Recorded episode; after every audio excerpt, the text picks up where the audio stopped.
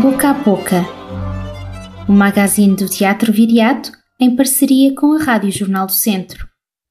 No dia em que se celebra a morte de um certo Fernandinho que escrevia cartas de humor ridículas, costumo sentar-me no largo do Teatro de São Carlos, em Lisboa, olhar para a casa onde nasceu o poeta dos muitos heterónimos.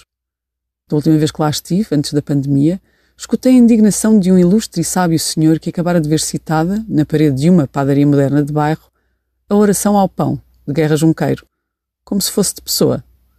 A frase começava assim, ou o poema começava assim, num grau de trigabita, alma infinita.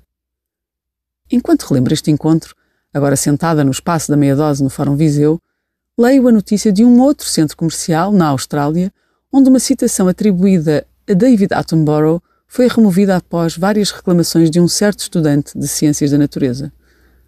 A citação é sobejamente conhecida. Se as abelhas desaparecessem da face da Terra, os humanos não teriam mais de quatro anos de vida. A frase, ao que parece, pertence de facto a Maeterlinck, nobilizado poeta belga que um dia escreveu que se as abelhas desaparecessem da face da Terra, cem mil plantas não sobreviveriam. O curioso aqui é que, enquanto o primeiro e muito ilustre senhor, também ele escritor, se preocupava com a autoria do poema, a preocupação deste cientista devia-se ao facto de considerar esta uma propaganda enganosa que defendia apenas a abelha europeia e não as abelhas nativas. A primeira reclamação não teve efeito e a citação continua na parede da fina padaria. A segunda foi parar às páginas dos jornais mundiais e teve direito à confirmação de falsidade do próprio autor injustamente citado. Isto deu-me que pensar. É verdade que um grão de trigo habita a alma infinita e que sem abelhas poderemos não subsistir.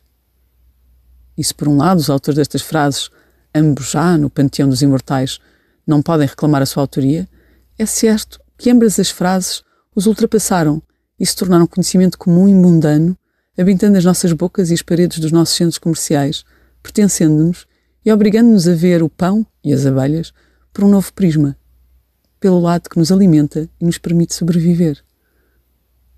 Olho de novo para a fotografia do centro comercial australiano com a placa da citação incorretamente atribuída e leio o título: To be, de abelha, or not to be, de ser. Levanto os olhos para a entrada da meia-dose, o novo espaço do Teatro Viriato no Fórum Viseu, e relembro a frase da temporada: Ser ou não ser, estar ou não estar, é isto a questão. E penso: estaremos a citar Shakespeare, Alberto Pimenta, que foi quem levantou primeiro esta questão de se poder traduzir to be or not to be como ser ou não ser, ou estar ou não estar, ou estaremos a usar incorretamente a tradução Sofia de Mel Breiner, que traduziu o verso That is the question por é isso e não isto, como nós escrevemos, a questão.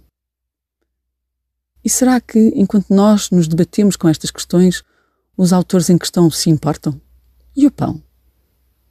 E as abelhas? Passarão mal a noite? Ficariam gratos por serem lembrados?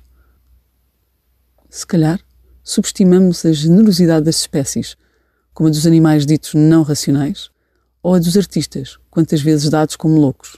Na verdade, estão para lá da sua própria autoria terrestre, assombrando-nos com as suas visões do mundo que se colam aos nossos dias. Preparo-me para assistir à estreia de um filme que fará parte da segunda semana dedicada a um coletivo artista, desta vez com o foco na companhia Dançando com a Diferença. Preparo-me para ver Flores em Ti, como se tivesse olhos de estar. Um filme realizado em Viseu, como se a cidade fosse um jardim botânico, num fórum Viseu, como se este fosse uma passagem para um mundo imaginário, e num teatro, que é como se fosse uma estufa de palavras e gestos que passam de mão em mão, reinventando-se com a ousadia libertina dos autores que criam, não para se firmarem no tempo e no espaço eterno, mas para se transformarem em vida.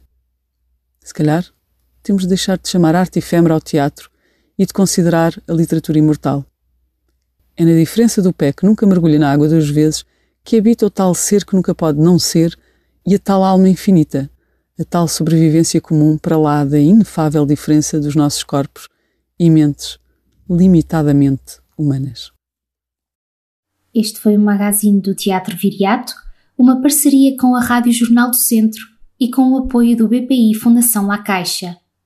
O Teatro Viriato é uma estrutura financiada pelo Governo de Portugal Cultura, Direção-Geral das Artes e pelo município de Viseu.